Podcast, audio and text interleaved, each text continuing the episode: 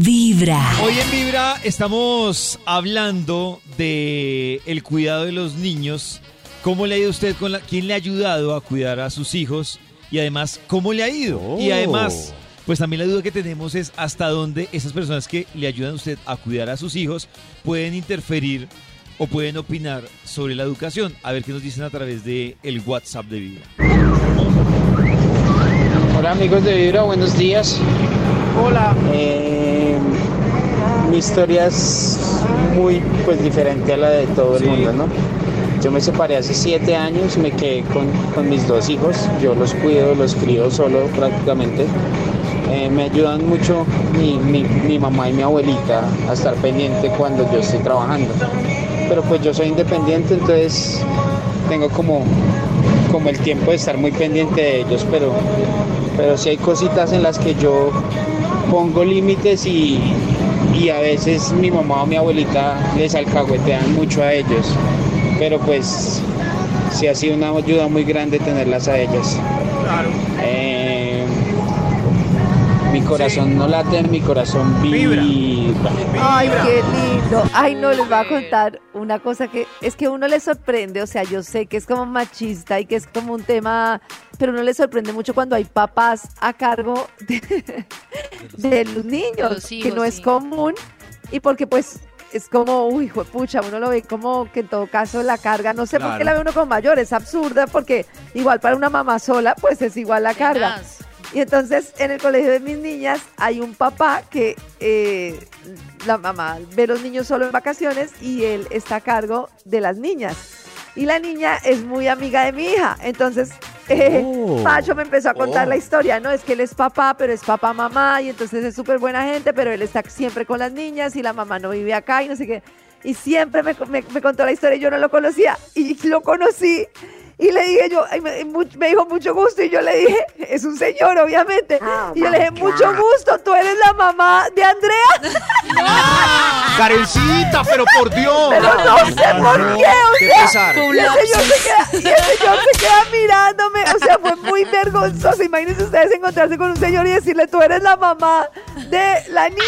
No, no, no. No, no, no. Un lapsus, un lapsus.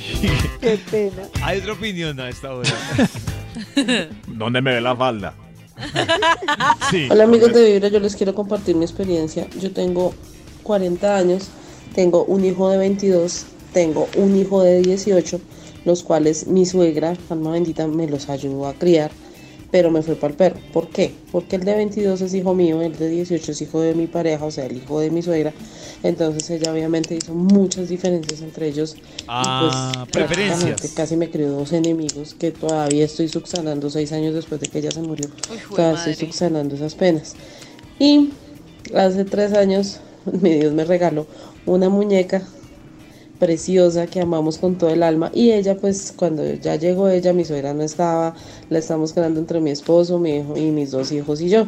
Entonces ha sido todo un complejo. Ella está en el jardín por las mañanas yo me vengo a trabajar trabajo en seguridad tengo turnos rotativos tengo unos horarios complicados pero pues gracias a mis hijos sobre todo al de 18 que es un niño Asperger pero sin embargo nos ayuda de locos eh, mi hija ha estado bien, ha estado sana, sale del jardín a las 3, mi hijo la recoge, la lleva por la casa, yo llego a las 6, estoy pendiente de ellos.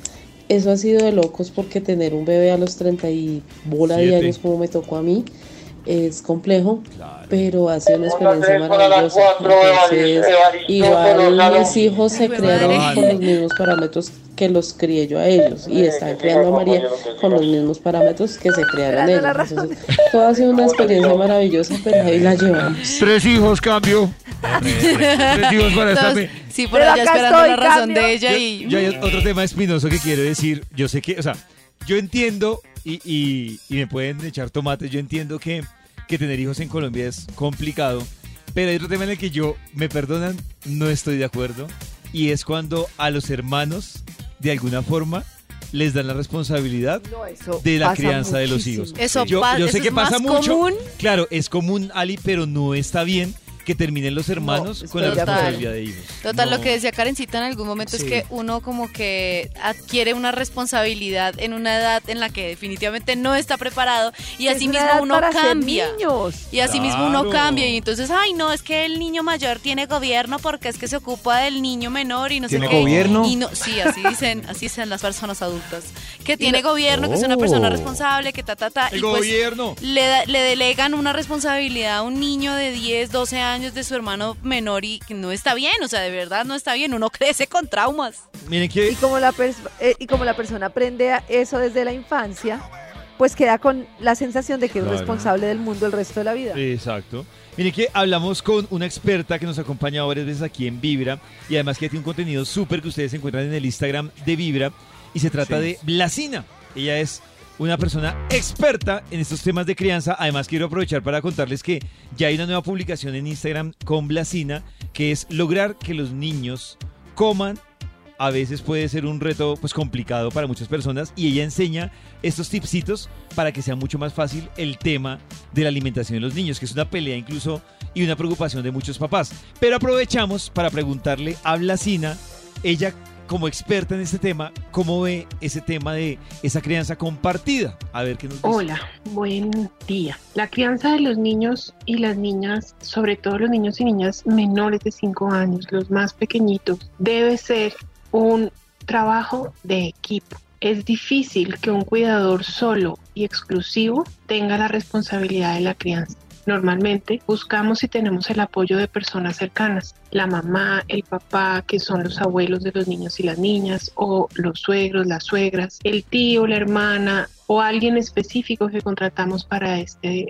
para esta labor. Es muy poco probable que una persona sola logre sacar adelante un niño o una niña de estas edades. Más adelante, en la medida que van creciendo, además contamos con el apoyo de instituciones educativas. ¿Esto qué quiere decir? Que eh, la crianza realmente es un trabajo que se hace, como lo digo, en equipo, un equipo que se une con un solo fin. Lo importante aquí y la clave está en que estas personas que nos ayudan con este proceso sean de nuestra completa confianza y sobre todo que entiendan y respeten las decisiones que como cuidadores principales hemos tomado para los niños y las niñas. Es decir, la alimentación que hemos decidido que es la correcta, la forma como vamos a enseñarle a los niños y las niñas los límites, el afecto que hemos decidido que deben tener. Aquí lo importante es que sepamos comunicar de una manera respetuosa a este equipo de crianza esas decisiones que hemos tomado y que estemos completamente seguros de que el equipo de crianza, las personas que hacen parte de ese equipo, las elegimos porque nos acompañan en este proceso tan importante. No podemos olvidar que estos primeros cinco años son definitivos y que no solamente impacta al cuidador principal, sino que también todas estas personas que están alrededor del niño y la niña en estos años tienen un efecto en lo que va a ser su vida emocional posterior.